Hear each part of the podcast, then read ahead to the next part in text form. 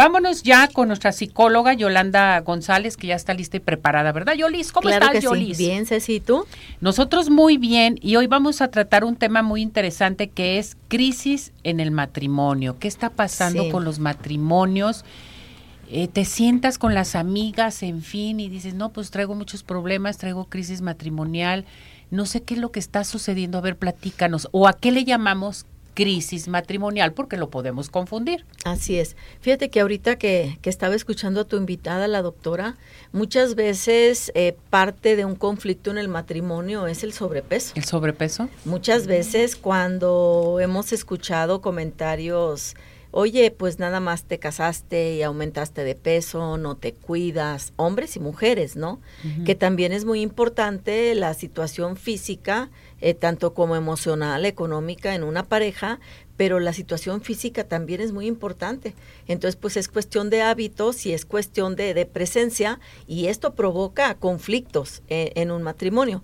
Pero ahorita hablando de una crisis matrimonial, pues estamos hablando de, de situaciones de pareja en donde no hay no hay como una, una estabilidad, hay una un estancamiento en una situación en una pareja, no necesariamente eh, por meses o por años. Muchas veces eh, tenemos parejas que tienen 20, 25, 30 años de casados y te dicen, pues nos vamos a separar. ¿Cómo? Pero si ustedes, o sea, todo ideal, no se veía que estuvieran problemas, eh, no se veía que estuvieran con conflictos, ¿no?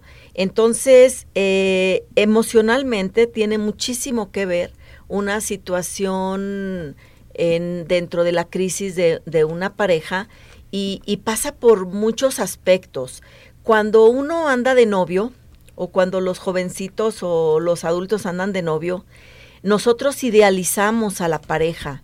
Nosotros eh, pensamos en lo bonito que es el hombre, en lo bonito que tiene, cómo me atiende, que me abre la puerta del carro, que me lleva a comer, que me dice cosas bonitas, igual hacia la mujer hacia el hombre, ¿no? Que es educada, que va arregladita, que tiene muchas cosas, entonces empezamos a idealizar a la persona y cuando ya tenemos tiempo con esta persona, cuando tenemos ya una relación formal, ya sea de matrimonio o de vivir en pareja, pues esta idea que emocionalmente nos hacemos de la pareja, pues resulta que no era eso.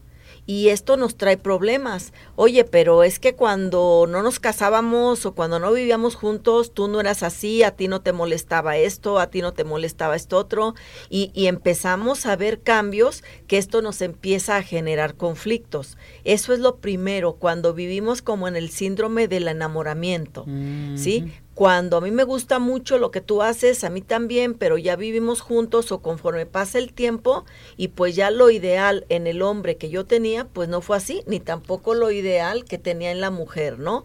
Entonces, esa es una situación. Otra situación que puede provocar dentro de nosotros en las crisis emocion este, matrimoniales y emocionales es el cambio evolutivo que tenemos. O sea, aumentamos de edad, aumentamos en situaciones emocionales de todos los tipos, economía, eh, peso, hijos, va cambiando nuestro cuerpo hormonalmente, entonces también nuestro proceso físico muchas veces tiene que ver en dentro de la pareja. Cambiamos de trabajo, si la mujer trabajaba, a lo mejor el hombre ya no quiere que trabaje, o nació un bebé y ya no está trabajando la mujer porque está con el bebé. Son muchas situaciones que por el cambio dentro de la pareja también tiene muchísimo que ver.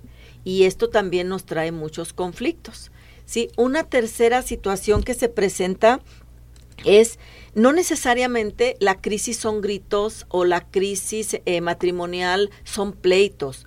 Muchas veces hay no hay no hay pleito, no hay gritos, pero hay un desinterés, hay indiferencia, hay no, no, no se hablan, eh, llegas y si quieres come, no salen en familia, no salen, no, no hay un diálogo y no hay gritos y no hay eh, enojo, pero hay esa indiferencia y tú por tu lado y yo por el mío.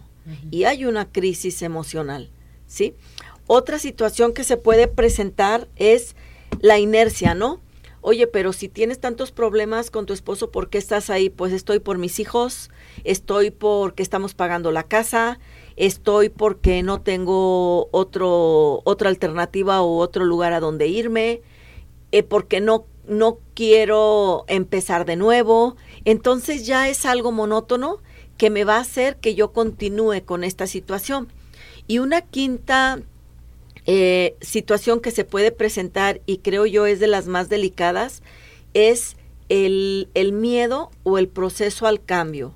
Cuando se empiezan a presentar problemas en la pareja, eh, tanto físicos, emocionales, y no se diga donde llegamos a un extremo que puede haber golpes, que puede haber eh, situaciones demandantes hacia la pareja o hacia los hijos.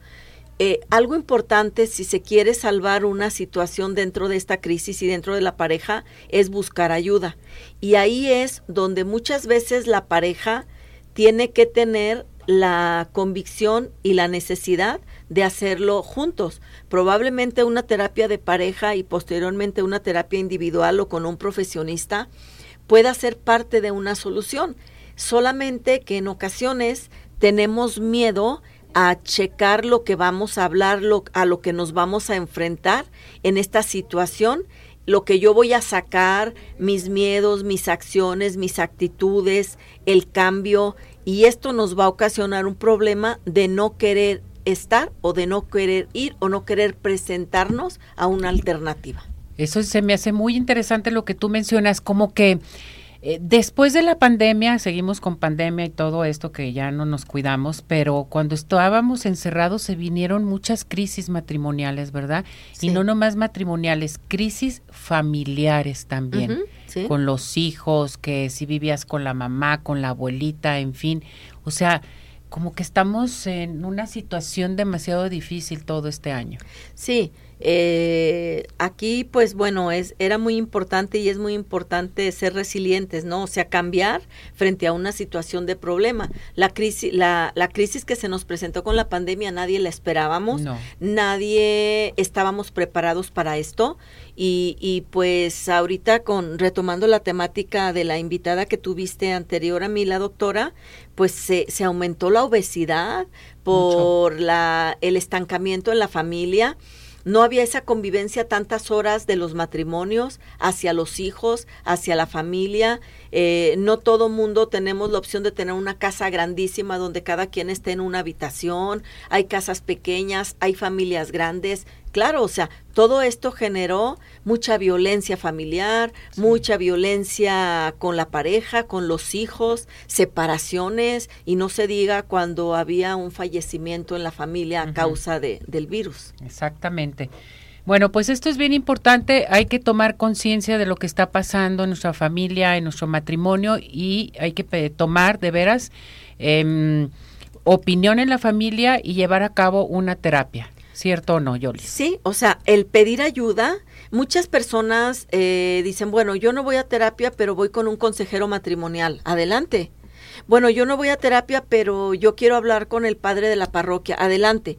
Cualquier situación es buena mientras me ayude a, a, modificar y a llevar adelante una familia o un matrimonio, sé si se quiere. Perfecto. ¿Dónde te encontramos, Yolis? Claro que sí, en triple tres uno cincuenta y siete seis nueve cero tres. Gracias, Yolis. A ti, Ceci. Aquí nos vemos.